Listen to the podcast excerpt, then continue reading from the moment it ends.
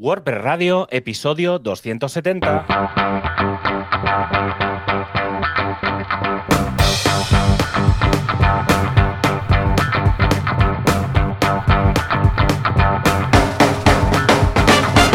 Hola a todo el mundo y bienvenidos a un programa más de este podcast WordPress Radio, un programa que sigue estando lleno de datos relacionados con el marketing, la tecnología y sobre todo WordPress.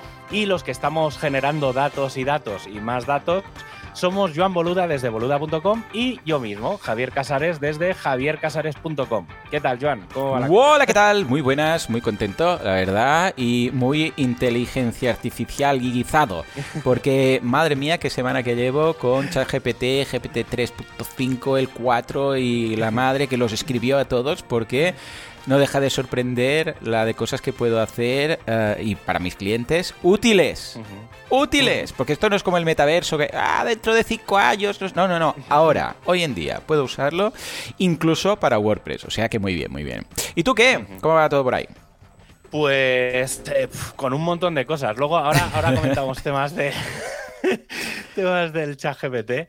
Pero mira, este miércoles hmm. eh, tenemos una meetup en Granada que se llama Preparando la Hackathon. Bien. ¿Vale? Eh, comentamos, bueno, creo que ya lo comenté, que habíamos empezado con el tema del do action y tal, y eso se ha quedado como un poco frenado. Es probable, ya esto lo adelanto, es una conversación que, tu, que tuve ayer con. Eh, pues estamos preparando la WordCamp Granada, que todavía no es oficial, pero bueno, está, estamos en ellos, es simplemente un tema de, de tiempos y de forma pero mm, una de las cosas que hemos planteado, depende de cómo vaya esta hackathon y demás, es que en la WordCamp Granada, que hmm. en principio será en octubre de este año, eh, hagamos los duac, hagamos el duaction. Ah, vale. Entonces, bueno, será un poco. estamos ahí. ¿eh? Es, es, un proceso complejo, entonces depende de cómo vaya este miércoles y el día 11 mm, de, febrero, que será el día que hagamos la hackathon, eh, veremos un poco todo, depende de lo que hagamos.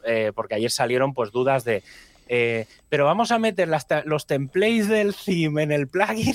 ese, tipo de, cosas son las que todavía no tenemos claras. Entonces, la idea es, este miércoles, eh, además, ya aviso, Em, lo de este miércoles, en principio, si no falla nada, lo vamos a emitir por streaming, porque ha habido mucha gente del resto de España que me ha, digamos, que quiere participar de alguna manera, pero no sabe cómo. Entonces, este miércoles vamos a hacer un poco historia de cosas que, bueno, ya la gente que escucha el, podcast ya, ya más o menos lo sabe, pero un poco la historia de la idea de hacer el Duax o la hackathon y demás un poco todo lo que está planteado hacer, pues eh, custom post type, eh, taxonomías, eh, temas, plugins, no sé qué, o sea, un poco explicar cuál es la idea detrás de todo, sobre todo desde el punto de vista más técnico.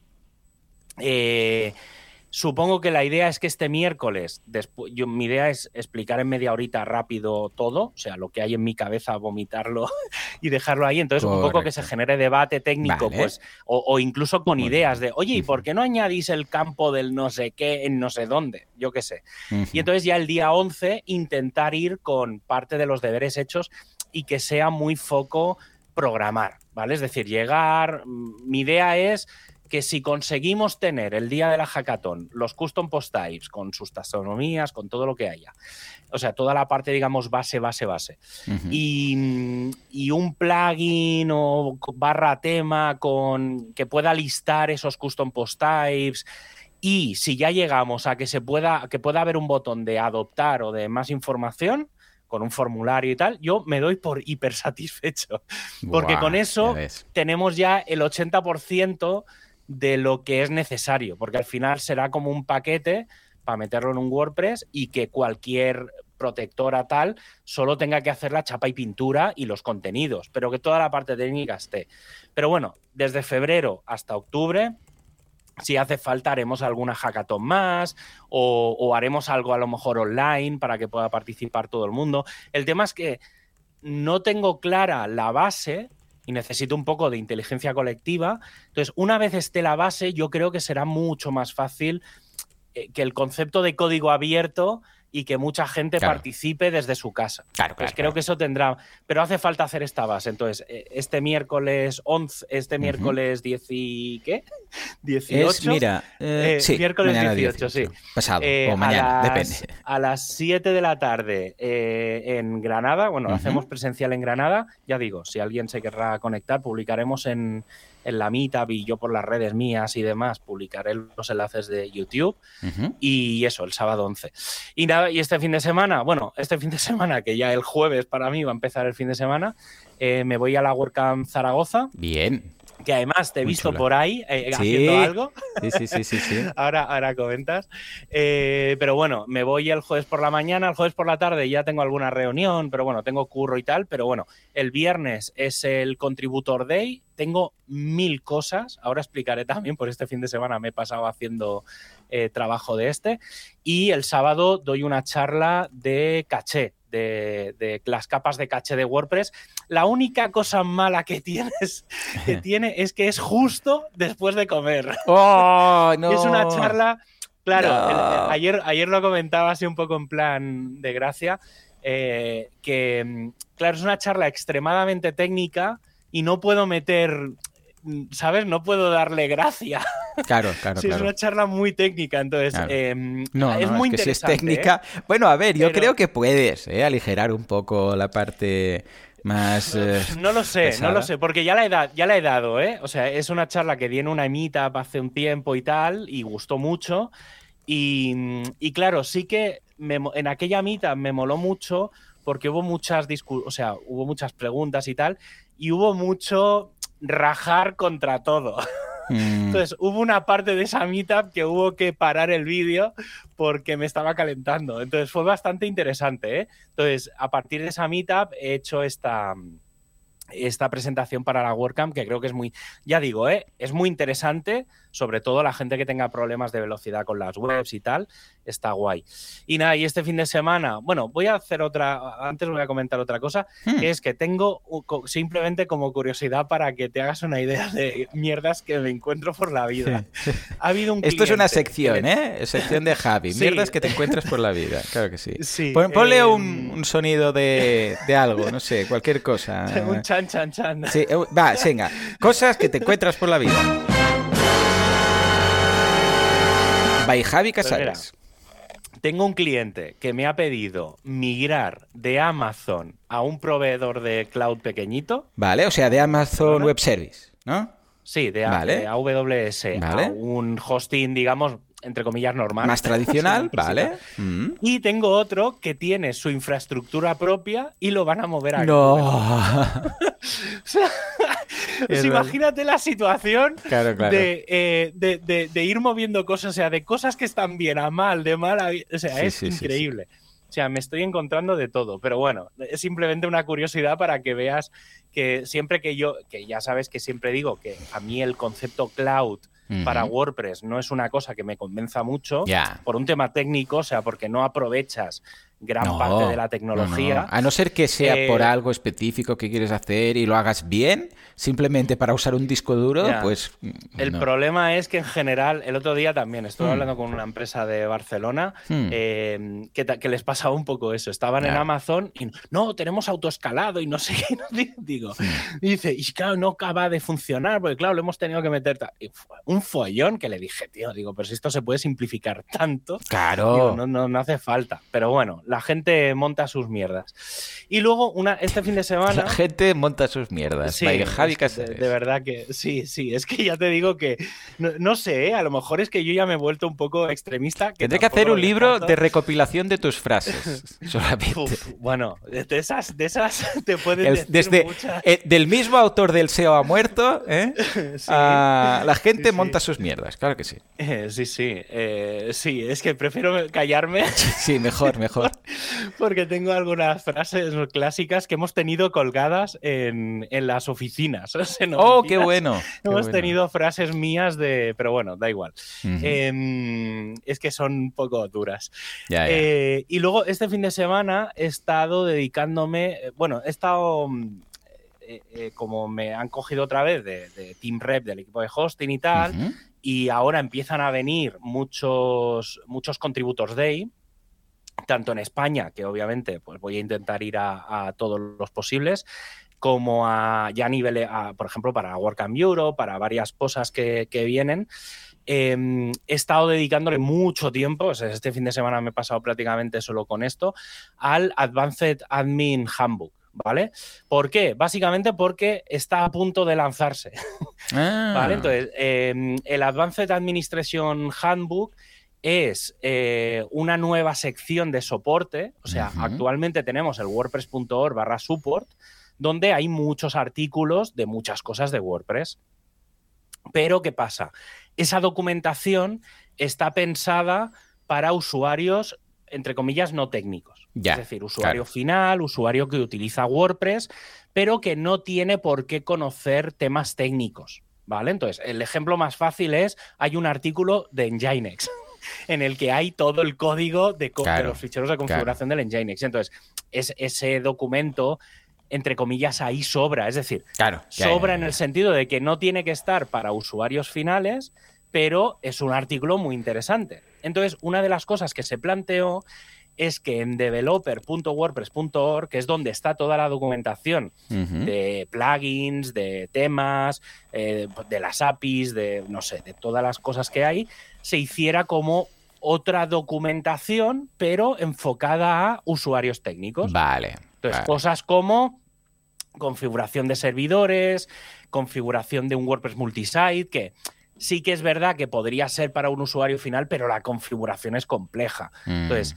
eh, cosas de seguridad, cosas de performance, ¿vale? Entonces, toda la documentación que hay repartida por todos sitios, eh, el equipo de documentación eh, global quiso empezar ese proyecto, pero no tenía gente. Ya. Y entonces nos vinieron al equipo de hosting a pedir ayuda. Y entonces ahora mismo estoy llevando todo ese documento, o sea, toda la documentación del Advanced Admin Handbook, la estoy haciendo, no la estoy haciendo entre comillas de, escribir yo, porque obviamente estoy gestionando ese proyecto. Vale, vale. Y, y parece ser que esta semana que viene, o incluso podría llegar a ser que esta semana hmm. esté, porque ya me han pedido las redirecciones de URLs. Ah, vale, perfecto. O sea, ya empieza, empieza a ver.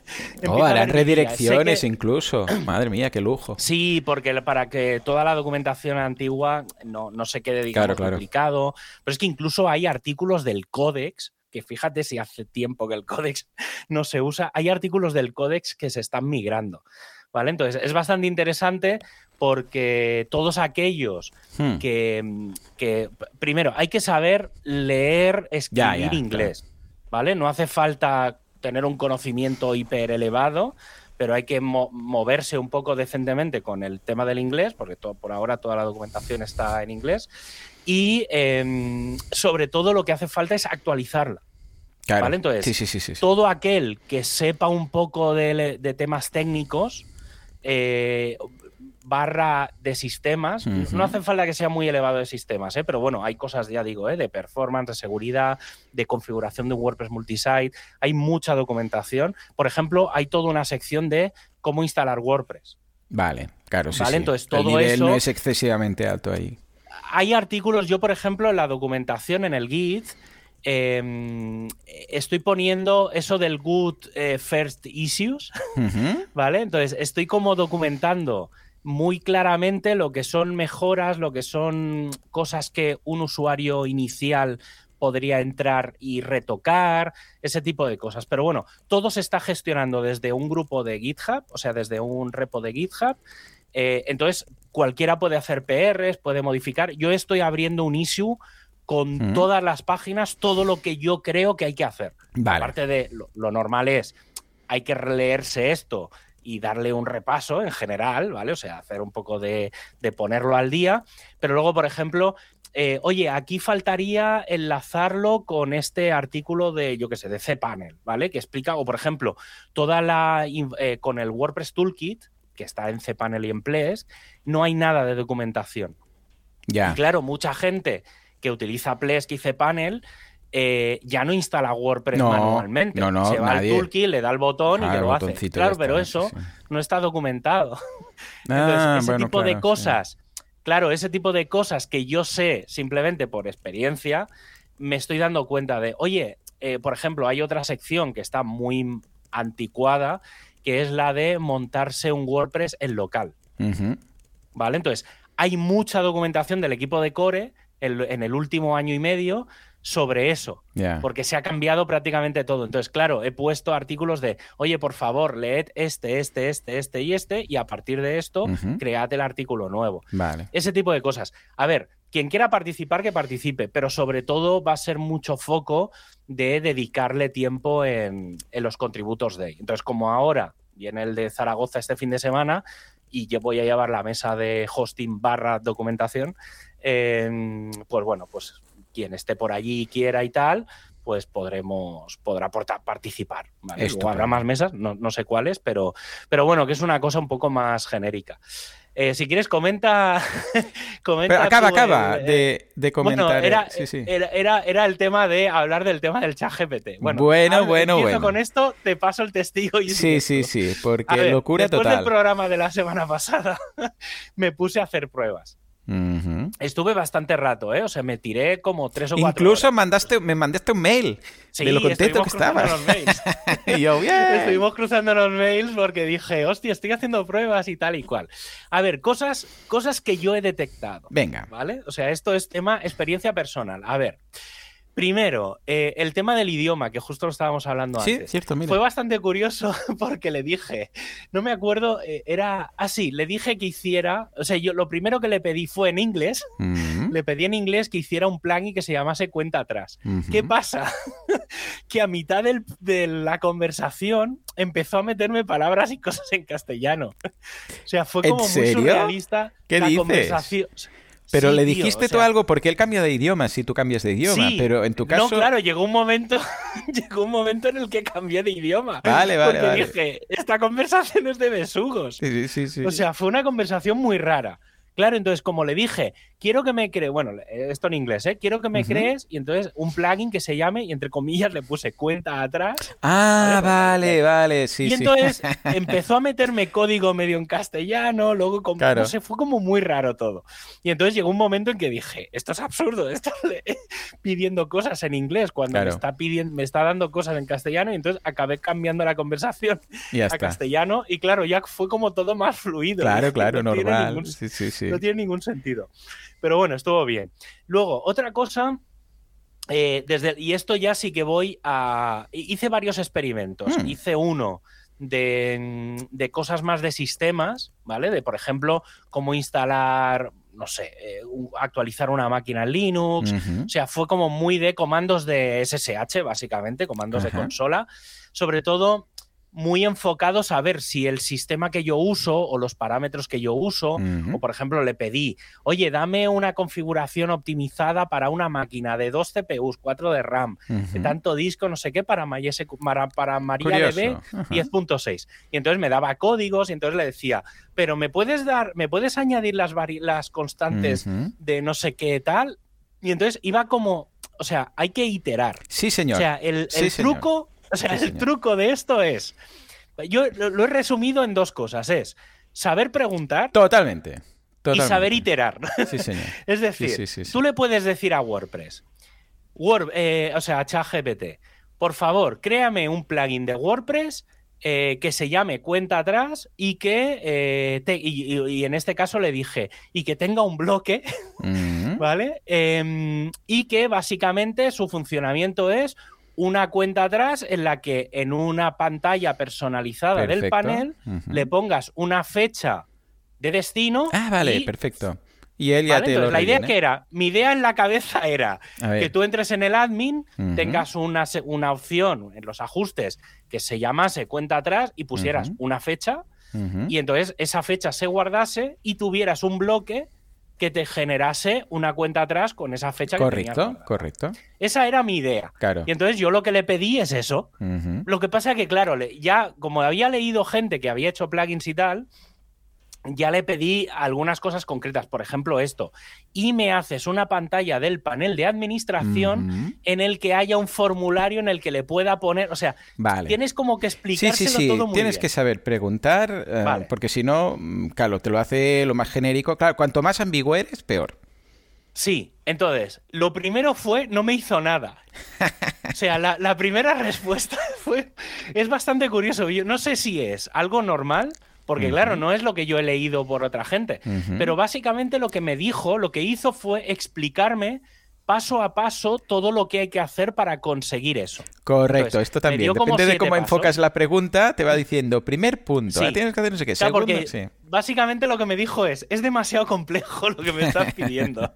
¿Vale? Entonces, esto se hace así. Entonces, lo primero que me dijo es, tendrías que crear un plugin no sé qué, luego tienes que crear los bloques, luego tienes que crear el admin, luego tienes que crear no sé qué, luego hacer no sé cuánto. Entonces, dije, vale, pues venga, pues punto uno. Hazme esto. y entonces, en cada una de las cosas que él me había pedido, o sea, él me había dicho. Le repediste, claro. Y entonces yo le dije, vale, pues ahora me vas a crear los ficheros base para hacer un plugin.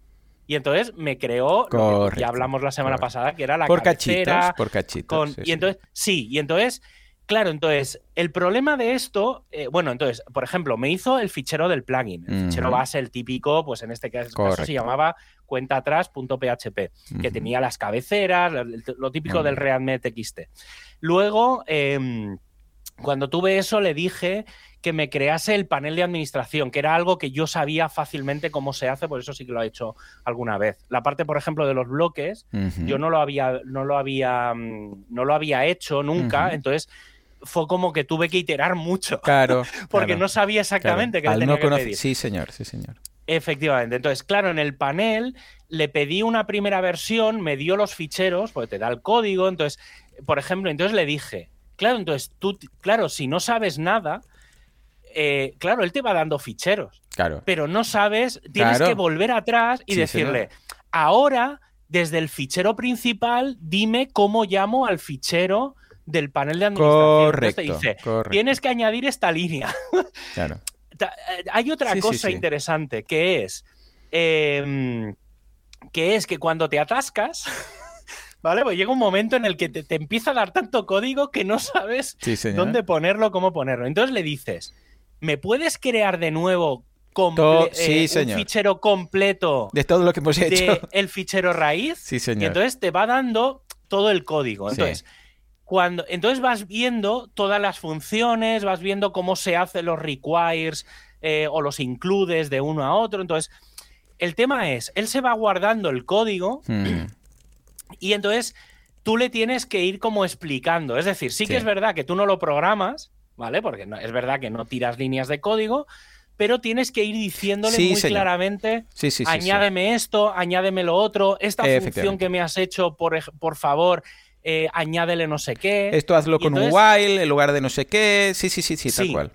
Entonces tienes que ir como... Tienes que saber. Tienes que ir detrás. tienes que saber. Es como si tuvieras a alguien que te va... Sí, bueno, un niño, un junior, un developer junior, que lo tienes ahí y le dices, hazme esto, y te lo hace. No, no, pero no sé. Y la gracia de esto es que se lo puedes decir con lenguaje natural. No, no, esto mejor házmelo con, o con objetos. Ah, vale, vale, pues no sé qué. Pero si tú no sabes qué decirle, estás frito. O sea, estás frito. No, no, no te va a servir de nada. Sí, no, no, ya te digo, cuando empecé con la. O sea, conseguí, o sea, me hice el plugin, o sea, me, cogí y, según me iba dando código, además es que fue muy divertido porque esto lo hice dentro de un, WordPress que tengo en un cPanel para hacer experimentos, o sea, dentro de un Ples, y entonces dije, mira, paso ni de conectarme al FTP, directamente desde el propio administrador de ficheros. Venga, hola. Me puse a abrir, sí, sí, fue muy a saco. y entonces iba copiando código, mm. pegándolo directamente ahí, y, a ver le guardar desde el propio Ples y me iba poniendo a ejecutar. Digo, bueno, pues tengo lo total. Claro, sí, sí. O sea, bueno, era fácil. Y entonces em, fue bastante curioso porque el panel del administrador, o sea, mm. el, simplemente el formulario donde tenía que poner una fecha, mm. no iba. Y digo, hostia, ¿cómo puede ser que no vaya? Y empecé a, o sea, empecé a decirle, no me va. Y entonces oh, me decía, uy, perdona. Claro, le decía, claro, yo me leía el código y, más o menos. Ya veías por dónde iba. Este código. No, no, no, no. Es que precisamente ese era el problema. Que no veía dónde estaba el error. Oh, porque no me daba ningún error. Claro, o sea, la cuestión es que el código que te da siempre funciona. Es, O sea, no, no genera errores, no hay errores de código. El problema es que hay cosas que no deben de estar sincronizadas y, entonces un fichero falta que llame a algo. Pero ah, es bastante curioso porque... Sí, no, error de sintaxis no te dará ninguno. no, no, eso no da. O sea, claro, entonces eso es un problema. Claro. Porque como no tienes errores, no sabes, no sabes dónde, por dónde ir. ¿Dónde está fallando? Y entonces que le decías, no me va, no me va. Y él, uy. Claro, no me va. Entonces no veo el campo del formulario. Y entonces me daba otra vez el código. Entonces, así, a base de tal. Entonces, claro, llegó un momento en el que vi más o menos qué era lo que pasaba. Vale. Era que, y entonces le dije, espérate, digo, vuelve a hacer las llamadas de las funciones en no sé dónde y añade el no sé qué. Y entonces acabé que el fichero de, o sea, el formulario funcionaba. Vale. Y, eso conseguí que fue, lo único que ah, ah, conseguí. y aquí la pregunta clave sería, ¿tú crees que eh, aprendiendo a usar ChatGPT, ahora que, claro, si tuvieras que hacer lo mismo ahora, tardarías mucho menos, ¿no? Pero imagínate que tú te especializas, vas aprendiendo y tal. ¿Tú crees que habrá un momento en el cual podrás ir más rápido pidiéndole ciertas cosas a ChatGPT que haciéndolo tú ya directamente desde el principio, porque claro, este plugin igual lo hubieras hecho tú ah, y nos cronometramos, uno hecho con ChatGPT, tú sin saberlo, y tú ah, directamente picando el código, igual lo que hubieras acabado antes. Pero ¿crees que con tiempo y aprendizaje va a ser para no quizás para ti, pero para desarrolladores van a poder usarlo para mm, quitarse ciertas cosas y avanzar rápido. Para alguien, para alguien senior, ¿vale? Es decir, a ver, piensa que yo no soy programador de WordPress. Ya, Es decir, partimos de esa, es decir, yo he programado y tengo algún plugin y tengo conocimientos suficientes, por ejemplo, lo que te digo, es decir, hacer el plugin base y hacer en la parte del panel de administración como eso yo lo he hecho anteriormente y sabía cómo funcionaba, me fue muy fácil iterar porque sabía exactamente qué era lo que tenía que pedirle. Mm. Entonces, esa parte, digamos, mm, digamos, la podría haber hecho yo más rápido. Hombre, copiando y pegando de un plugin existente mío, obviamente. Desde cero, hacerlo desde cero, hostia, me daba un poco de palo. Sí que es verdad que a lo mejor lo que él me hizo fue más rápido y más óptimo incluso. Pero luego, claro, luego me encontré con la siguiente parte, que fue los bloques. Claro. Claro, yo de bloques tengo cero idea. Entonces, sí que es, claro, como he leído muchas noticias y leo mucha documentación, sí que más o menos intuyo, o sea, intuyo cómo funciona la documentación de WordPress y cómo piensan los programadores. Entonces, claro, yo le dije, créame, un créame un, el código de un bloque. Y entonces, eh, claro, me dio un código, me empezó a meter JavaScript, me empezó a meter mil mierdas. Mm. Y dije, vale, esto tiene lógica. y entonces lo empecé a meter dentro del plugin. Vale. Pero nunca llegué a conseguir que el, que el bloque se viera en el editor. Vale, vale. Y eso que. claro, pero porque. Claro, porque al no conocer tú, es lo que dices, se tiene que saber lo que le estás pidiendo. Ya está claro, pero, pero, pero, yo me miré el código y tenía sentido. Claro, claro, lo que ponía, los includes, o sea, yo más o menos hice, o sea, yo hice por mi parte, hice todo lo suficiente como para que eso tuviera cierta lógica de funcionamiento. Ya digo, ¿eh? No dejo, en ningún momento me salió ningún error ni nada. Pero no, no sé, claro, yo claro, ahí ya, como no sabía qué pedirle, me atasqué, me atasqué yo mismo, pero era por desconocimiento de no saber cómo evolucionar ese código que me estaba dando. Tal cual. Entonces, más o menos ya digo, ¿eh? tenía cierto sentido al final en una cuenta atrás, que era simplemente un contador en JavaScript que mm. fuera poniendo por pantalla que dan tantas horas, días, minutos, no sé qué, lo que fuera. O sea, que técnicamente no era una cosa compleja, precisamente me busqué un, un plugin o una idea sencilla para decir, bueno, mi, mi, objetivo no es tanto que funcione ese bloque, sino cómo crea ese bloque, es decir, cómo crea el código y cómo hay que iterarlo. Y, y al final pensé, hostia, a lo mejor hubiera sido mejor pedirle un shortcut. Claro. o algo que era algo que tuviera menos JavaScript y más PHP. Yo por eso también las pruebas que he hecho siempre ha sido un shortcode para mantenerlo fácil, porque de bloques no he tocado nada. O sea, sí con plugins, pero me da mucha pereza. O sea, ponerme a hablar con bloques y React y estas historias. Y por eso lo hice, porque dije, si no sé, mm, o sea, si no sé por dónde, si no controlo, no sabré por dónde falla. Entonces, claro, pues me tiraría aquí la vida. Mm. Luego, una, una, última cosa que Hmm. hice luego después, ¿eh? pensando también en el tema de la hackathon, del tema de las protectoras de animales y demás, como yo hay cosas que ya más o menos tengo, mm, tengo claras que vamos a tener que hacer, por ejemplo, un custom post type que se llame perros, Claro, ya está. ¿vale? Entonces dije, una de las cosas que dije, digo, espérate, voy a plantear eh, si podemos usar parte del chat GPT para la hackathon. Ah, claro, claro. Esto fue mentalidad mía, ¿eh? O Sí, sea, sí, esto sí. fue de decir, hostia, espérate, que a lo mejor tenemos aquí una forma de empezar y de pedirle cosas sin necesidad de, de- de necesitar grandes programadores. Y entonces le- una de las la primera cosa que le dije es, créame un custom post type muy básico que se llame, no sé cómo era, animales o perros o algo así, que tenga estos campos y no sé qué y tal. Y me dio un código que dije, bueno, es Hmm. sencillito, sí, está sí. bien, tampoco era nada del otro mundo, pero bueno, dije, bueno, me puede servir como base. Pero también me pasó lo mismo, dije, esto es extremadamente simple, es decir, si, si tú no sabes que Tal un cual. custom post type lo puedes archivar, le puedes dar no sé qué, Tal cual. hostia, no sirve de nada. Es decir, tú tienes que saber de WordPress para poder pedirle cosas concretas. Es Sí, decir, señor. luego yo le Sí, dije, y me añades un campo de tipo texto que fuera no sé qué. Tal me añades cual. un campo de tipo fecha que sea sí, el año de nacimiento. Y esto es aplicable a cualquier otro sector, ¿eh? O sea, ChatGPT o incluso DALI y tal, todo es, eh, tienes que saber, porque por eso yo decía que tranquilos, que no os va a quitar el trabajo a todos, ¿vale? No, no, no, Sino que os va a ayudar, menos. os va a ayudar a Sí. hacer ciertas cosas más mecánicas, os va a quitar trabajo y os va a hacer más cosa- productivos. Una cosa muy, muy, muy importante, y esto creo que tiene mucho sentido y es importante decirlo, que es que después de cada código, después de cada cosa que le pides, sobre todo en código, te explica el código.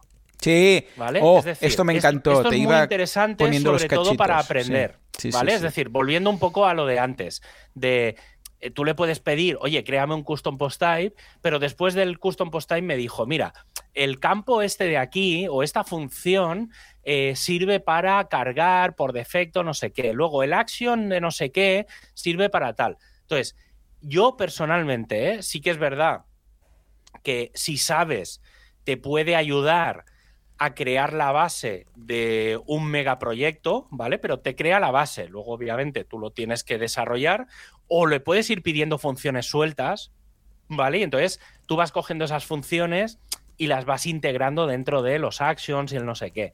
O sea, en ese sentido, bien. Pero sobre todo la gente que esté aprendiendo, o sea, la gente que quiera aprender cosas de WordPress, suel- o sea, más que cosas genéricas de WordPress, mm, aprender probando, ¿sabes? Sí. Eh, creo que puede estar algo bien, sobre todo por esto que digo, ¿eh? en plan, créame un custom post type y que te devuelva de cada línea de código dos o tres explicaciones, Es es, verdad que no vas a aprender una mierda, porque Mm.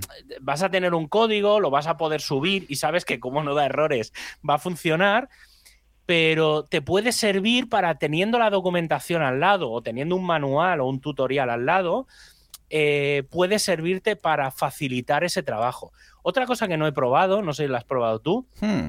es darle un código Sí, y a ver qué hace. Y sí, decirle, sí. oye, tengo este código, ¿qué, qué puedo hacer con él? No lo he probado ¿eh? todavía, es de estas cosas que me he acordado después y he Y pensado... también si quieres te lo arregla, decir, házmelo, Eso, de ¿sabes? Los quita, optimiza, te quita los espacios y te lo hace eh, como la sintaxis de WordPress, eh, o sea, las buenas prácticas Ah, de código, todo esto también. A ver, que también hay software que te lo hace, la mayoría de No, claro. mm, de código. De algún sitio ha tenido que aprender, Claro, tal no ha cual. de la nada. Pero hace gracia. A ver, yo no, no voy a ir a ChatGPT a que me ponga la sintaxis del código y No. si encuentra un, yo qué sé, un if sin el paréntesis, con los dos puntos en lugar de abrir el paréntesis y tal, me lo ponga bonito, porque para eso ya tengo herramientas especializadas, ¿no?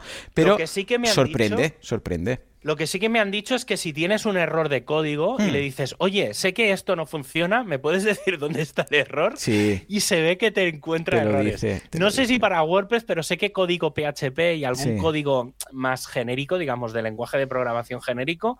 Eh, Sí, yo, yo lo probé con saltando, quitando, yo qué sé, un punto y coma, cosas de y estas. coma, y sí. esto me da un error de sintaxis, ¿qué le pasa? Y entonces te lo dice. Y además que aprendes. Te dice, no, mira, es que aquí Sí. falta un punto y coma, y claro, Claro. si falta el punto y coma, prueba de ponerlo, entonces no sé qué, no sé cuántos. Sí, sí, es curioso dónde llega, ¿eh? Bueno, es como, en el fondo, es como si tuvieras a un programador en el otro lado. Sí, sí, sí, sí. Y entonces le fueras pidiendo cosas, pero es como muy. Es muy mm, empresario cliente, es decir, o Hmm. agencia cliente, que es que. Y, y- y creo que es un buen ejemplo. Depende de lo que le pidas, te, te lo devuelve. Claro. ¿Vale? Es decir, claro, si le pides mierda, te devuelve mierda. Sí, sí, sí, sí, tal cual. ¿Vale? Entonces, está, creo que está bastante bien, ya digo, ¿eh? No deja de ser como si fuera una. como si fueran los foros de soporte, ¿vale? Que claro, tú vas pidiendo y, y, vas- y puedes iterar. Es decir, en un foro de soporte, por ejemplo, de los de WordPress, tú haces una pregunta, te responden. eh, y bueno, claro, te responden con lo que es que- Claro. con lo que estás pidiendo. Sí, sí, sí. y entonces no deja de ser un poco eso, ¿eh? Sí, Entonces está, bast- está bastante bien porque es como si hubiera un programador detrás. tal cual. Pero debes sabe saber más o preguntar. menos. Sí, sí, sí. Claro, claro, entonces, oye, no, pero es que quiero que haga esto. Vale, pues te lo hago. Quiero que haga eso, claro. Pero si le pides todo el mamotreto de golpe, Ujú. claro, no puede No, mejor iterar. Ir iterando, ir hacer- puliendo. Sí, sí. Es como si tuvieras ahí lo que decíamos, un junior y, o programador o escritor o copy, lo que sea, y le tienes que ir, no, no, esto cámbialo un poco, esto hazlo más así, no empieza así, un poco más larga la explicación. Y Mm. eh, al final, si sabes y controlas del tema, te puede ayudar un montón. Pero vamos, que no os preocupéis que hasta GPT-4 nadie pierde el trabajo. Por cierto, esto, todo lo que estamos hablando, por, la- por si hay algún despistado que no sabe dónde está, esto está en chat.openai.com, ¿vale? Creo que si no me acuerdo, lo estoy diciendo de memoria, ¿eh? Sí, sí, sí, sí, tal cual. Pero está bien. ahí, entonces lo digo por si alguien quiere entrar. eh, creo que ahora te puedes registrar. Eh, ¿Sí? sí, creo que sí. Creo que entonces te registras con Google, con Microsoft y tal. Ya es está. bastante rápido y fácil. Sí. Y ya está. Y luego, eh, algo- depende de las horas cuando lo utilices y demás, puedes recuperar conversaciones antiguas o Muy no, chulo. o tal. Eso también está bien, porque a veces dejas como medio plugin por ahí hecho y al día siguiente vuelves y, y sigues Y continúas. currando en, está muy bien. en ello.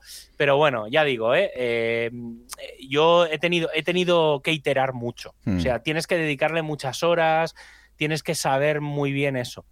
Tampoco sé si el frontal este, el, esta URL que hemos dado, es la correcta, porque como Sí, sí. empieza como a escribir, como si fuera una máquina de escribir, así que te va, hostia, tarda como mucho. Entonces yo prefiero que, que aunque tarde dos o tres segundos, ¡pum!, me devuelva todo el Todo. código de, Mm. de lleno. Entonces, estoy, antes lo hablábamos, que me has dicho que existen aplicaciones como de escritorio y tal, Correcto. con la app y demás, y tengo ganas de, de probar. También han dicho, que lo he leído esta mañana, justo antes de, de empezar el- a grabar, em, que Microsoft está planteando, en, entre comillas, Ah, a corto sí. plazo, Sí, sí, sí. eh, dar máquinas directamente, no, no con tecnología OpenAI, OpenAI, porque tú puedes ya contratar una máquina con GPT-3, Ujú, pero que claro, si no sabes utilizarlo no sirve para nada, sino que van a dar máquinas directamente ya con, eh, con, cha- eh, con El el chat chat GPT.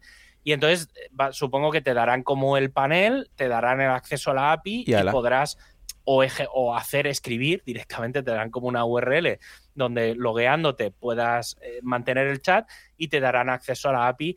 Claro, lo que no sé es eh, si será como ilimitado, Ya. ¿vale? porque tú pagas la máquina y entonces tienes como millones de créditos Sí.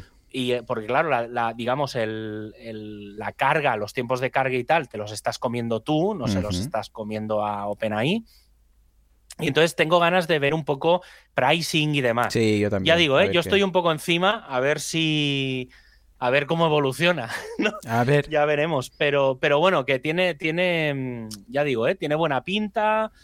Eh, vamos a ver, no sé, tengo ganas de ver cómo evoluciona esto. Y ya Yo no te también, cuento estoy en muy verano, intrigado. Cuando salga el, Bueno, salga el GPT, GPT-4. eh, mm, sí, GPT-4, entonces ya que pasábamos de, de 125 billones a 100 trillones, todo americano, pero vamos, que será una barbaridad, un cambio importante. Estaremos al tanto y os iremos comentando aquí, especialmente lo que hace eh, y tiene relación con WordPress. Bueno, señores, ah, ah, bueno, yo también curso esta semana, rápidamente lo digo, Sí. porque si no nos, no nos va a quedar tiempo, en boluda.com, curso de redes sociales, hay de publicidad en redes sociales, o sea, cómo poner anuncios sin morir en el intento, en Facebook, en Twitter, en, en Instagram y donde quieras dar tu, tu dinero. Y hablando de dar el dinero, pues tenemos un patrocinador que aún no ha salido. Por favor, Juanca, dale al botón.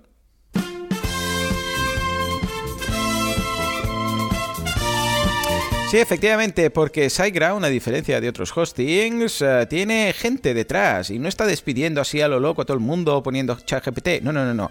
Ellos se fían de las personas, de los técnicos. Cuenta la leyenda y los evangelios apócrifos que de vez en cuando hay algún hosting que dice, ah, pues he hecho todo el mundo, pongo aquí un chat GPT y ya lo hace todo solo, va solo. Pues no, SiteGround está ahí con personas que miran y si ven un error de sintaxis o ven un error de la logística o del algoritmo, te lo arreglan todo. Somos más majos.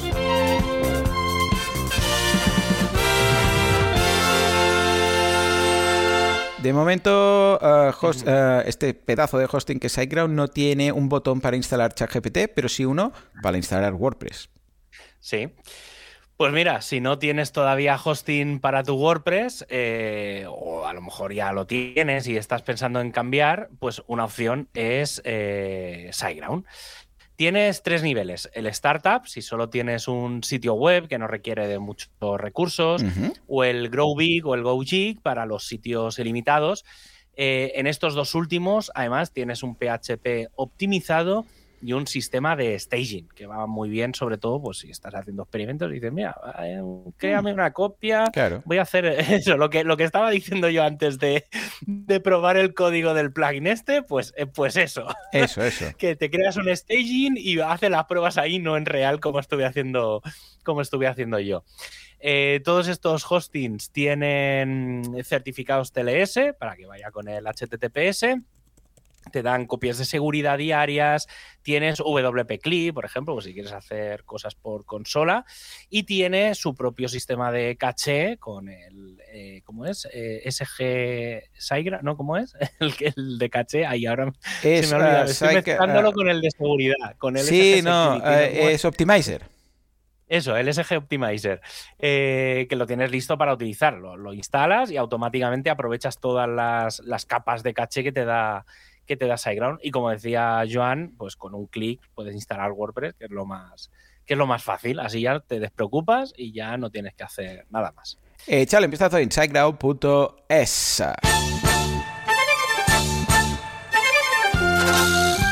Actualidad, GPTularidad, ¿qué pasa con QTB? todas estas cositas.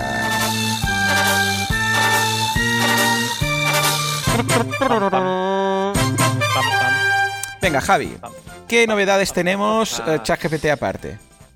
A ver, eh, varias cosas. Eh, ya hicimos, bueno, hablamos del State of the World en, a mediados de diciembre y una de las cosas que suele pasar normalmente después del, bueno, durante y después del State of the World, es que se quedan muchas preguntas en bueno, el Bueno, más que antes. Y sí, porque al final se contestan seis o siete y hay como veintitantas o treinta normalmente después. Y eh, ha salido un post en el que han, listado esa lista de preguntas y, y las respuestas, ¿vale? Entonces, me he quedado con dos o tres, eh, o con cuatro, eh, que son bastante interesantes desde el punto de vista informativo, ¿vale? Entonces, eh, una de las clásicas es ¿por qué la fase 3 es lo del sistema colaborativo y la fase 4 es la del multidioma? ¿No tendría que ser al revés? claro. ¿Vale? Entonces, bueno, esto ya, esto ya lo contesto yo. Sí y no.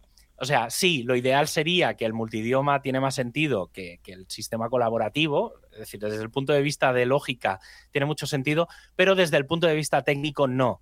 ¿Vale? Porque para hacer el multidioma hace falta el tema colaborativo. Hay que decir hmm. que aunque, mm, aunque se está hablando mucho del sistema colaborativo, ¿vale? Que es como lo del Google Drive, que pueden estar varias personas trabajando a la vez, en realidad no es el objetivo de la fase 3. El objetivo de la fase 3 es, son los workflows, ¿vale? Es decir, son todos los ciclos de trabajo. Entonces, ahí es donde entra el tema del multidioma. ¿Vale? Entonces, en realidad la base es el tema de los workflows y demás, que de ahí obviamente sale todo el tema del sistema colaborativo y otra serie de cosas, pero que el foco en realidad son los workflows, es todo lo de cómo tirar para atrás, bueno, hay una serie de cosas que históricamente hay cosas hechas ya en WordPress, pero se le van a. Se necesitan esteroides, ¿vale? Básicamente. Ya. Más cosas. Em, otra pregunta clásica es si en algún momento la biblioteca de medios eso se va a cambiar y se va a mejorar. Y han dicho que sí, que en la fase 3 se va a hacer. Es decir, uno de los proyectos del próximo año, es decir, a partir de, de mm, abril, digamos, de, a partir de abril de 2023, uno de los proyectos que se abre es eh, ampliar y mejorar la biblioteca de medios. Bueno, una de las cosas clásicas. Sí, una de las cosas clásicas que se ha pedido siempre es poder meter en carpetas y organizar la información, ese tipo de cosas. Va a haber mucho, hay mucha faena con ese tema, ¿vale? Y hay muchos tickets abiertos, históricos y tal. Parece que se abre la veda ahora. Luego, otra cosa que yo ya he ido comentando últimamente, hmm. mm, ¿vale? Que es el, llamado el browser mode, el modo navegación, ¿vale? Eh, ¿Qué es esto? Esto, eh, los, que los que hayáis utilizado el, editor del sitio, ya lo habréis visto, que en vez de aparecer el menú normal de navegación a la parte izquierda de la web, eh, del panel, aparece como un menú negro con una navegación un poco más diferente. Bueno, sí, sí, sí, Ese, ese menú, también lo he comentado alguna vez, si os vais a WooCommerce y a la sección de ajustes, en las últimas pestañas hay como una sección de cosas experimentales y demás, y eso se puede activar para WooCommerce, ¿vale? Ese es el browser mode, ¿vale? Que es todo ese nuevo menú de navegación que es como más dinámico, bueno, no sé, es una historia. Vale, pues eso va a ser otra cosa de la fase 3, parece. Ah, vale, perfecto. Vale, entonces se supone que bueno, básicamente la pregunta era, ¿van a cambiar el panel de administración alguna vez, ¿vale? Hay que recordar que desde, yo qué sé, desde WordPress 2. algo sí, o 3, desde, el, desde el MP3 aquel, ¿no? ¿Cómo se llamaba el plugin? MP3, ¿no? Algo así. Sí, que era súper cutre. uno de los primeros uh, plugins, uh, ¿cómo es esto? no, plugins, uh, feature. Plugin as a feature, que era súper cutre y era la nueva interfaz, así, con los colores que tenemos ahora, el menú en la izquierda y todo esto. Sí, sí. sí. Pues sí, no ha cambiado. Pues bueno, es que a ver, tampoco es que necesite un cambio muy grande, ¿eh? Vamos, si funciona. Bueno, es, eh, yo creo que es el segundo. Este será como la segunda gran versión, porque la primera versión era aquella que el menú estaba arriba, que era como todo muy blanquito tal. Esta, eso fue, digamos, como la V1. La V2 es la que tenemos ahora y esto va a ser como la V3. ¿Vale? Entonces, bueno, hay cosas que se aprovechan de las anteriores, otras que no, pero bueno, ahí está. Y luego, otra gran pregunta que esto es otro clásico, que también lo hemos hablado alguna vez aquí, era eh, sobre la posibilidad de cambiar subversión por GitHub. Hombre, no sé por qué hay mucha, mucha gente que me lo pregunta a mí. Que mm. no acabo de entender por qué me preguntan a mí esto. Porque cuando es algo con código que no se entiende, lo mejor es preguntar a Javi. ya, no, y claro, que tampoco en realidad tampoco es de programación, es como muy de sistemas, de cómo funciona Meta. Pero bueno, entonces la respuesta es no. No se mm. va a cambiar. pero, y hay un pero importante, es que lo que sí que se va, mm, se va a trabajar hmm. bastante en. A ver, esto es, una, esto es un poco juntar piezas de un puzzle. ¿eh? Hmm. Hace ya unas semanas también os comenté que se está empezando a trabajar en el two-factor eh, para el tema de los usuarios de WordPress. Correcto. Todo esto también va muy unido al tema de que eh, se va a utilizar una herramienta de OAuth para el tema de poder loguearte en todas las plataformas WordPress con el usuario de WordPress. Ese tipo de cosas se están trabajando. Entonces, partiendo de esa base, ¿qué es lo que pasa? Si tú quieres sincronizar actualmente con, los actions y todo esto, desde GitHub hasta el Subversion, lo puedes hacer. Es decir, si tú tienes un plugin em, por ejemplo, privado o, bueno, incluso público, eh, en, GitHub, que lo quieres sincronizar para que, por ejemplo, cada vez que haya una actualización en el main de GitHub eh, se publique automáticamente en, el Subversion, eso existe, esos flujos de trabajo existen, pero tienen un problema, y es que en GitHub o en, sitios fuera de WordPress tienes que poner el usuario y la contraseña del de, eh, Subversion. Ah, claro, claro. Entonces, eso es un problema. ¿Vale? Entonces, lo que se va a trabajar de alguna manera es que sin necesidad ah, de utilizar el usuario y la contraseña del Subversion, que vendría a ser prácticamente tu usuario y contraseña de WordPress, de WordPress.org, eh, pueda con ese OAuth, con esa sincronización entre WordPress.org y GitHub.com, se pueda ver como una comunicación rollo APIs que te sincronicen las dos cosas. Eso es en lo que se está trabajando, ¿vale? ¿Va a ser inmediato? No, ya aviso, no, o sea, esto que os cuento es, es una idea, pero se está trabajando bastante, ¿vale? Entonces, hay un documento, hay un ticket eh, en el que se explica, bueno, lo dejaré en las notas del programa por si alguien quiere, porque, bueno, hay comentarios, ¿vale? Pero bueno, está como feature request, está como una solicitud de algo pero no está todavía claro por lo que digo, ¿eh? porque hay como unos pasos previos del tema del OAuth y una serie de cosas que hacen falta para llegar a hacer esto. Pero bueno, están ahí.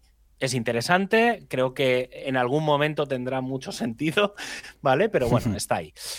Y luego, ya un poco, todo esto, digamos, ha salido de las preguntas y respuestas del State of the World. Y entonces, noticias, ya un poco más genérico. Cosas guays. Se ha montado un grupo de trabajo de la Field API. Y me dirás, ¿qué, qué mierda es ¿Qué, la ¿Qué mierda es la Field API? la Field API es eh, toda la tecnología que hay detrás de los custom post type, de las taxonomías, de los custom fields, de todo eso.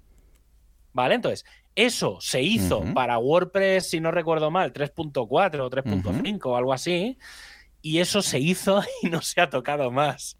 Locura. ¿Vale? Entonces, alguien ha tomado la decisión ¿vale? Alguien dentro del equipo de Core, es decir, se ha montado un grupo de trabajo dentro del equipo de Core que han planteado ya reuniones semanales o reuniones frecuentes oh, para ver cómo se mejora todo el tema de... Eh, Madre mía, cuántos frentes abiertos por todos lados, ¿eh? claro, es que, tío, se acaba la fase 2. Es que, es que la fase 2 ha bloqueado tantas cosas.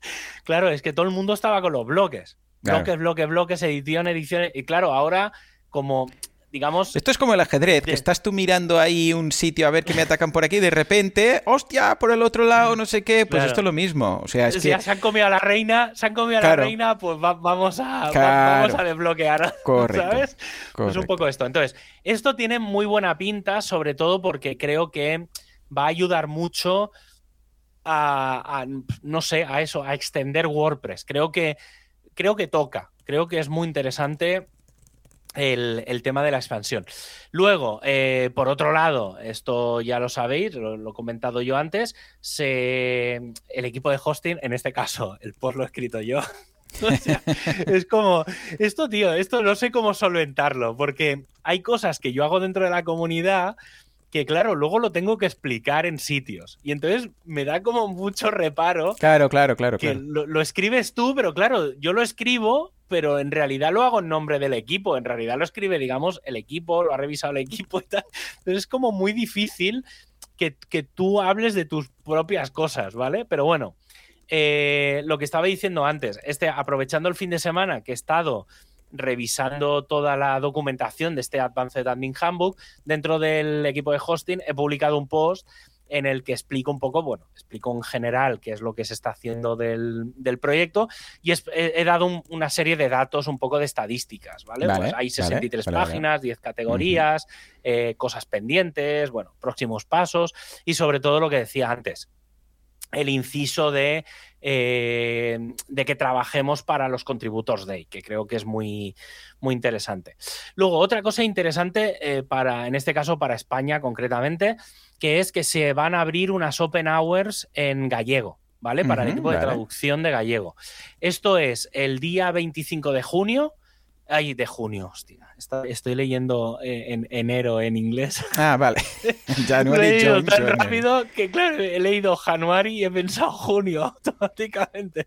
No, el 25 de enero a la una de la tarde, hora peninsular, hora España peninsular, hora Galicia, por así decirlo, dentro del canal de traductores-galego, ¿vale? Del, Slack de España, eh, se publicará un enlace a Zoom y se hará una reunión para eh, hablar principalmente estará Jesús Amieiro ahí, que es el que lleva, el que está tirando un poco del carro dentro del equipo de, traducción de Polyglots y entonces aparte, bueno, está juntando, digamos, se juntan varias cosas, ¿vale? Le pasa un poco a él como a mí, ¿vale? Que como está en el ajo y aparte hace cosas, es como que, bueno, lo hago yo, pero en realidad lo hago como parte del equipo.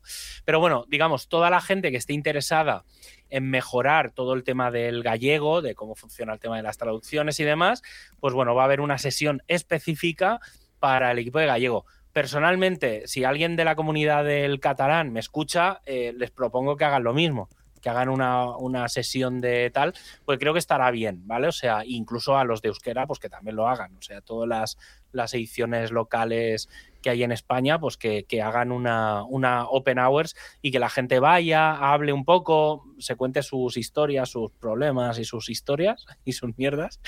Eh, y ya está. Entonces, un poco, sobre todo porque ayudará a mejorar las típicas preguntas de, oye, ¿y esto cómo lo hacemos? Oye, ¿y esta, por ejemplo, plugins lo traducimos o no? ese tipo de cosas.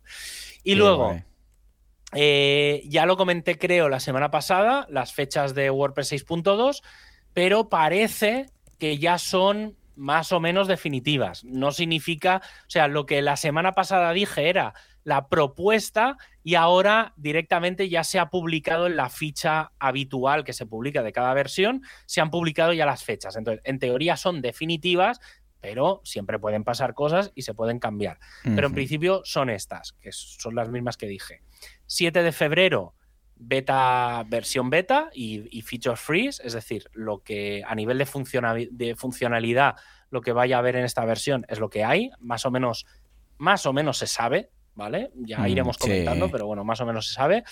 Eh, la primera release candidate será el 7 de marzo, o sea, 7 de febrero vale, perfecto. beta, 7 de marzo release, 28 de marzo eh, fichero final, ¿vale? La versión de WordPress 6.2. Eh, ya está. Mm, sobre todo el foco, ya lo hemos comentado muchas veces, va a ser cerrar el editor y sacarlo de beta.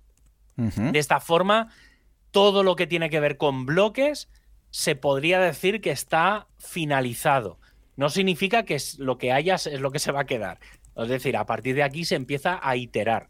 Pero va a haber una versión estable de todos los bloques. sobre todo el que más problema da. Y ayer, por ejemplo, me escribió eh, una persona que escucha el, programa y me dijo, oye, tengo un problema con el bloque de navegación, que tengo que hacer esto y tal. Y, le dije, mm, ah, es que justo has ido a dar con el que todavía están acabando. Y entonces le he dicho, instálate el plugin de Gutenberg, activa las, mm, los experimentos del bloque de navegación porque creo que en la parte experimental eso que me pedía está resuelto. Que si no recuerdo mal, es que lo he leído un poco en diagonal, pero ha sido justo, eh, o sea, ha sido muy rápido, no tenía tiempo. Pero lo que me pedía era eh, como un bloque de login logout ah, vale, para que si el usuario está logueado no ponga login, sino que ponga logout y si está deslogueado que ponga login y no ponga logout. Entonces, eso creo, creo por lo que tengo muy muy claro, a lo mejor estoy metiendo la pata hasta el fondo, pero estoy casi convencido al 99% que eso viene de forma nativa, ¿vale? Lo que no sé es dónde ni cómo. Pero claro, como tiene que ver con el bloque de navegación, con el menú de navegación, intuyo que estará medio a cero, estará medio a acabar o estará en la beta eh, y estará a punto de salir para 6.2. Entonces, bueno, simplemente por si a alguien le interesa, ¿eh? que como es un clásico, el, típico plugin de login, logout, de no sé qué del menú, pues bueno, que sepáis que eso vendrá, debería de venir de, forma nativa. y ya está, poca, poca información más. Bueno, es bastante, es bastante. ¿Crees que tenemos tiempo de hacer revisión de tus, datos marketing? Sí. porque teníamos un tercio hecho. No, perdón, dos tercios hecho, quedaba el tercero. Pues venga, nos vamos a los datos de marketing, pero dichos por Javi.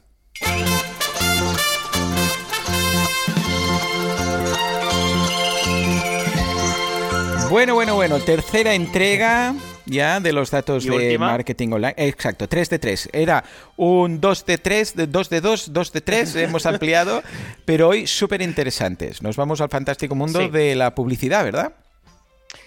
Sí, eh, hoy retomamos los programas que comenzamos hace unas semanas, ¿vale? En los anteriores, pues hemos hablado de content marketing, de SEO, de email marketing, de social media, de video marketing, de generación de leads y de CRO, de conversión.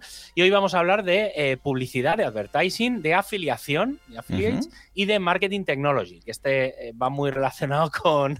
con creo que no se va a contemplar todo el tema del chat GPT. Pero bueno, mira, del tema de publicidad. El 68% de los especialistas en marketing declararon que la publicidad pagada es muy importante o extremadamente importante para su estrategia de marketing. Mm. A ver, yo por ejemplo, supongo que yo no soy especialista en marketing porque a mí de verdad que no me es ningún, o sea, no me aporta nada, pero bueno, eh, en general, obviamente si te dedicas a marketing, la publicidad es muy importante, no, tiene, más. Em, está previsto, bueno, para 2022 eh, una inversión solo en publicidad de búsqueda, ¿vale? O sea, hablamos de Google, de, lo que luego es AdSense y demás, pero publicidad de búsqueda de 137 millones eh, de dólares. Toma. Que me parece poco, en realidad. Sí, hay meses que no lo ganamos. no, pero que me parece como inversión, como gasto de publicidad, 137 millones, me parece poco para, Google, 137 millones no es nada, o sea, y no, y no es todo. Pero bueno, em, el de, bueno, la predicción es que en PPC se alcancen 258 millones, que ya esto es el doble de lo que hemos dicho antes. Pero bueno, aún así todavía me sigue pareciendo poco. O sea, creo que hay mucho más negocio. Lo que sí que puede estar pasando es que no eh, se esté distribuyendo en otros sitios. Luego, el coste típico del CPC, el coste por clic, eh, la media está entre 2 y 4 dólares. Ah, vale. Que sí que lo, veo, lo veo bastante razonable. Sí. Eh, los que el precio es más alto son abogados y servicios legales, dentistas y servicios dentales. o sea, abogados y dentistas son los que es lo más caro, que se llevan entre 6 y 8 dólares por clic. Vale, vale, correcto, sí, sí, puede cuadrar. cierta lógica. Mm. Podría decir, hombre, a ver, el, el ROI puede ser muy elevado, ¿vale? Porque los abogados precisamente baratos no son y los dentistas baratos precisamente no son. Pero bueno, y también supongo que hay mucha competencia, por eso es tan alto.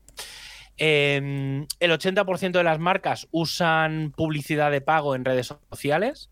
Mm, supongo que esto es muy estadounidense, aquí no lo tengo tan claro, pero bueno, pues hay mucha publicidad en redes sociales. Facebook sigue siendo la plataforma más popular en publicidad. Eh, donde mejor ROI se está viendo es en los anuncios de Facebook, de, con un 26%.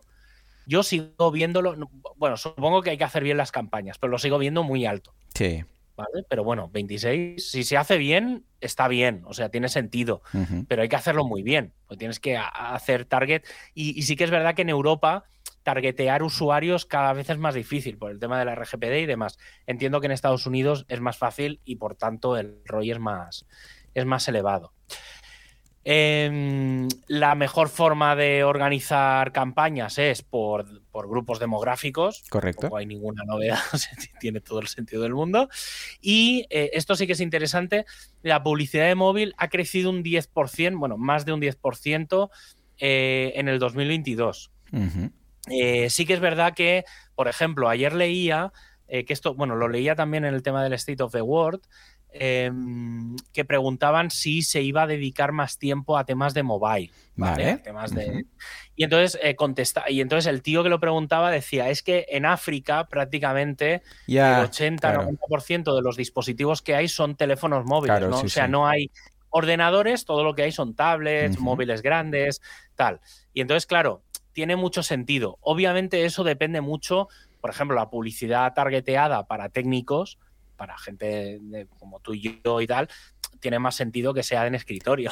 Hombre, ¿Vale? Yo, por, ejemplo, el tráfico, el tráfico de WP Sysadmin, eh, el 80-90% de tráfico es de escritorio. En cambio, en otras webs es todo lo contrario. El 80% mm. es tráfico de móvil. Pero claro, tiene mucho sentido. Tiene por, mucho por supuesto, sí, sí. ¿Vale? Y se espera que el crecimiento entre 2020 y 2024 anual, el crecimiento anual sea de un 5% en vídeo, ¿eh? o sea, el gasto de publicidad en vídeo aumente. Supongo que eso también va muy ligado a TikToks, em, eh, Shorts, Instagram, sí. Sí, ¿vale? Todas las aplicaciones. Sí que es verdad que el vídeo siempre está ahí. O sea, es algo que no va a morir y que yo creo que va a crecer más. Y si ya nos ponemos en plan futuristas, cuando nos implanten como Futurama los, sueños esos con, anuncios.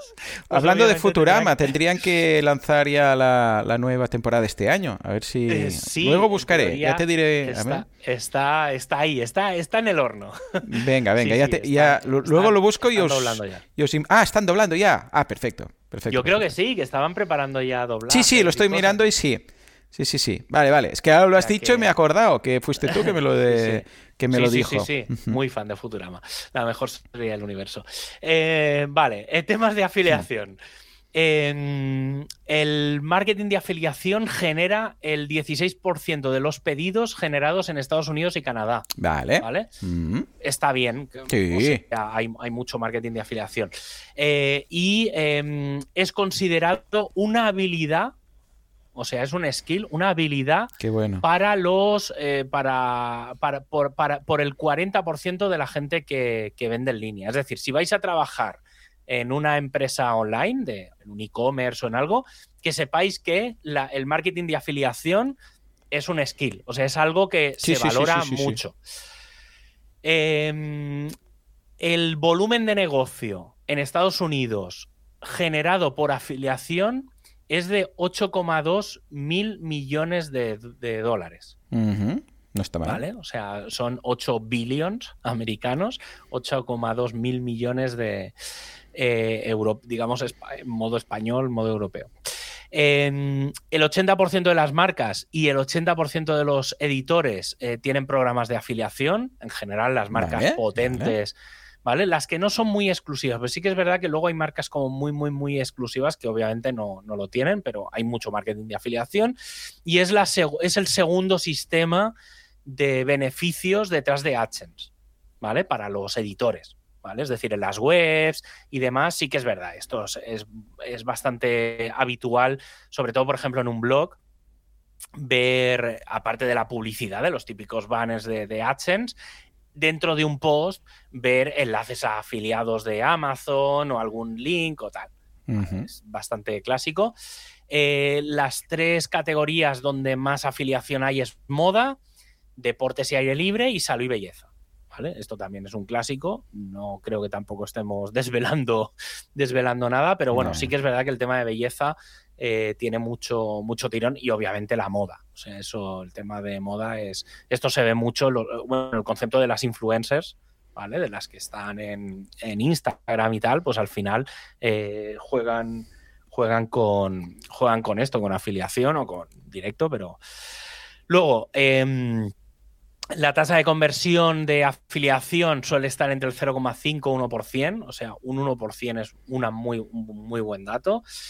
Eh, y generan el, entre el 15 y el 30% de los, eh, de los ingresos para los anunciantes. O sea que si tú eres alguien que tiene que vende, que tiene un e-commerce y demás, si quieres abrir una línea de negocio o abrir una forma en la que, bueno, pues conseguir más, más ventas, pues es una buena forma el tema de, abrir un programa de afiliación. Hay muy buenos plugins de afiliación en, en WordPress, ¿vale? El, clásico es el WP Affiliate o Affiliate WP, ahora no, no lo tengo claro, pero sé que se llama algo así. Sí, Affiliate WP. Eh, es como, es el, el, el, clásico. sí. Sí, sí, es el de la gente de DD, ¿no? De Hills Development, sí. Bueno, que ahora se vendió la empresa, pero sí, sí, sí muy bien, ¿eh? Los que sean ahora. Eh, y además creo que el, único que recomendaría, porque el resto de cosas son un desastre que no hay por dónde pillarlo. También hay que decir, hay que decir que el propio WooCommerce eh, tiene un tipo de producto que es como producto externo, o no sé cómo se llama, no sé cómo lo han traducido, pero en el fondo es para poner enlaces de afiliación. Sí, tal cual. ¿Vale? Entonces, de forma nativa, ¿eh? lo digo porque a veces la gente se monta unos pitotes bastante tochos. Sí. Cuando Lo único complicado es si quieres usar las eh, cookies del carrito en lugar de las cookies que caducan de 24 horas de Amazon típicas. Entonces sí, necesitas un plugin que te haga directo y te ponga el carrito y tal. Pero si no, un enlace y va que te vas. Más. Sí. Eh, sí, sí, Para estas compras de impulsivas eh, claro, si vendes, no sé qué, yo qué sé, hablas de comparativa de televisores de 4.000 euros, pero si hablas de productos de menos de 50 euros en Amazon, o, incluso si eres un poco friki, pues, yo qué sé, altavoz de no sé qué, ahí digo, auriculares y tal, menos de 100, con la de 24 horas normalmente ya convences a la, a la persona. Sí. Sí, yo tengo algún enlace en algún post de WP Y de vez en cuando llega dinero. no, no, no, no llega. Ah, no. Ah, ya. No, porque eran, eran unas cosas. Además, creo que es un producto que ya no. Ah, ya ni existe. pero bueno. Madre. No, es que sí, era como una cosa que me. Bueno, yo me lo compré, es un, como una especie de. de, de pendrive de. Ahora no me sale, es tiene un nombre. Pero bueno, es para el tema de los dos FAs y todo. Ah, vale, vale. sí. de las, de no me sale el nombre. Como una, un Yubico, es que no, no, no, sé el, nombre, pero bueno. Y luego, a nivel de marketing de tecnología, varias cosas. Em, tema realidad virtual y realidad aumentada. ¿Vale? Que son dos cosas diferentes. Simplemente una es VR y la otra es AR, ¿vale? Y no es Ana Rosa. Eh, el 40% de la gente de marketing dice que va a empezar a meter pasta ahí. Yo personalmente no metería pasta ahí ni de lejos, mm. pero es una opinión personal, ¿vale? Pero bueno, la gente, los americanos que están más, más chiflados en eso. Pero bueno, sí que es verdad que en realidad virtual yo a lo mejor no metería nada, pero en realidad aumentada sí que hay cosas guays, ¿vale? Eh, que tiene más sentido que con el móvil, simplemente vas enfocando a las cosas, no necesitas unas gafas. Creo que eso tiene más, creo que es un primer paso al que todo el mundo podría llegar, ¿verdad? ¿Vale? Sí, porque es que ya te digo, el tema de realidad virtual, las gafas y tal, a mí eso, hay gente que se marea, no, no, no, no. Luego, em, yo me mareo un montón, ¿eh? Con la realidad virtual, con la ampliada no, pero con la virtual Madre mía, mi hijo no, porque le da igual, se pasa horas, pero yo a la que, bueno, a ver, solo si hay movimiento, o sea, si el personaje se tiene que desplazar, pillo unos globos que luego estoy 24 horas que, no quiero saber nada de las gafas, sí, sí. Bueno, está bien. Em, un tercio de la gente de marketing dice que, que no utiliza automatizaciones o inteligencia artificial, se plantea hacerlo. ¿vale? Yo creo esto ha debido de cambiar mucho desde los últimos 3-4 meses, porque mm, ya, ya lo que hablábamos antes, ChatGPT yo creo que ha sido un punto de inflexión en el concepto de inteligencia artificial llevado al real, ¿sabes? De, la palpable. Sí, señor. Em, y esto también va unido a lo siguiente, que es que un tercio de la gente, de los minoristas, se sentirían cómodos hablando con un chatbot, ¿vale? sí. Yo creo que esto también ahora eh, he empezado a ver mucha gente que está instalando ChatGPT para, para ser su asistente virtual. No acabo de entender muy bien cómo, pero bueno, entiendo que algo, algo debe de haber que yo me he perdido. Eh, y dos tercios de, lo, de las empresas cree que los chatbots automáticos van a facilitar mucho el trabajo. ¿Vale? Supongo habrá que enseñarlos y demás. Pero bueno, creo que es, un camino que este año depende de cómo vaya y de los servicios, por ejemplo, esto que hablamos de, de Microsoft dando soporte a, a ChatGPT o a los servicios de OpenAI, yo creo que eso van a empezar a salir servicios de chatbot muy, mucho más potentes de los que existían antiguamente. Porque antiguamente los tenías como que medio Era un error. tú, con respuestas y tal. Y si eso, si tú le dices, oye, mira, visítate esta web, apréndetela y contesta preguntas, eh, puede ser muy, muy interesante. Hay, que llegar ¿eh? ahí, pero, pero bueno. Luego, em, el 90% de los marketers, de los marketers aman la gamificación ¿vale? Esto es algo que hemos hablado, hemos hecho algún programa de temas de gamificación. Sí, yo creo que es un buen...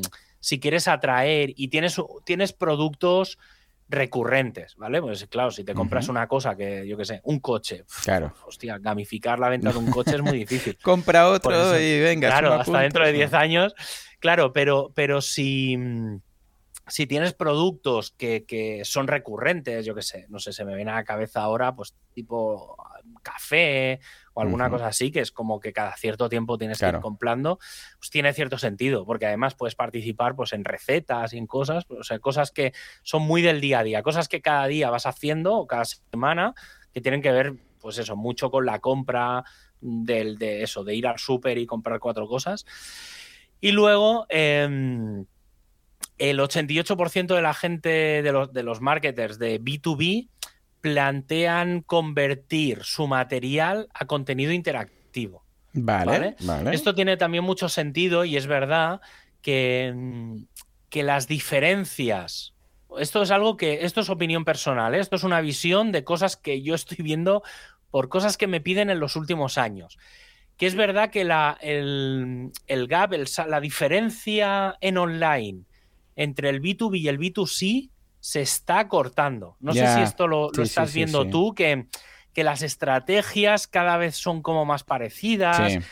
Eh, tratar como a otra empresa más como un cliente o a un cliente como cualquier empresa, es decir, que, que no, no hay tanta diferencia, es decir, sí que es verdad que a nivel de precios o a nivel de volumen, pues obviamente tienes tienes unos precios diferentes, pues no es lo mismo alguien que te compre, yo qué sé, un paquete de café que 100 millones de paquetes de café, obviamente no es lo mismo a nivel de pricing, pero sí que es verdad que la estrategia de llegar a esa gente cada vez se parece más. Yo creo que esto también viene por, por el tema de los outlets, de, de cosas que en el, en el offline, en la vida real, es como que es verdad que cosas que antes estaban como muy cerradas a muchas empresas y donde el usuario final no podía llegar, se ha abierto y eso se está empezando a ver de alguna manera en, el, en, los B2Bs, B2Cs tradicionales online, ¿eh? ¿Hablo? Sí, sí, sí. No lo sé, Es, es una sensación mía, ¿eh? No, lo digo porque si alguien que se dedica a hacer B2B,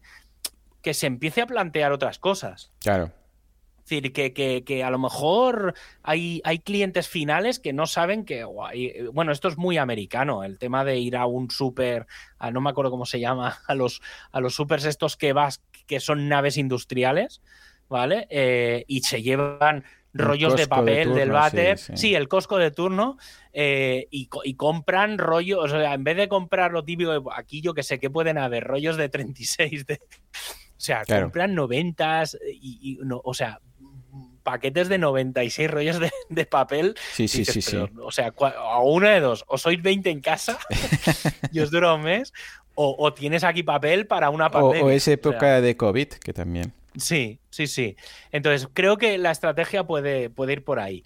Y bueno, a nivel de datos, poco más, ya digo, ¿eh? Estos seguramente son datos que haya que actualizar, pero, pero bueno, creo que están interesantes, eh, ya veremos. También dejo caer eh, si alguien si alguien, esto un poco, bueno, ya como empiezo a hacer el cierre del programa, hmm. pero si alguien tiene algún tema interesante que le molaría que hiciéramos, que tratásemos como tema de la semana, da igual un poco de lo que sea, ¿eh? de sistemas de desarrollo, de marketing, de lo que sea, pero si alguien tiene algún tema así que digas, hostia, no habéis hablado de, yo qué sé, de formularios por, ejemplo. Eh, ¿Por qué no hacéis un programa especial de temas de formularios enfocado por aquí y tal? Que nos escriba, bueno, que, en la web nos, nos, mande un mail, un ticket, un formulario, precisamente. Eh, tenemos la zona de contacto y que nos, que nos, nos pidáis cosas, porque a veces, no sé, eh, lo, hablo un poco por mí, no sé en tu caso, pero no sé, a veces es, en plan, es que de esto ya hemos hablado, aunque hayamos hablado, o aunque fuera con Artés hace dos o tres años, pero a mí me da como cosa.